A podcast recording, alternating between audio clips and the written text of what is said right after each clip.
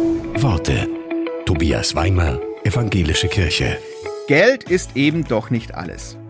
Daran erinnert der Schriftsteller Reinhard Else mit einer Anekdote über Mutter Teresa. Sich um die Ärmsten der Armen kümmern. Und das ohne eine Gegenleistung zu erwarten, einem amerikanischen Journalisten, der Mutter Teresa beim Versorgen einer brandigen, stinkenden Wunde beobachtete und schaudernd gestand, nicht für eine Million Dollar würde ich das tun, erwiderte sie lachend, ich auch nicht. Sie tat es aus Liebe zu Gott.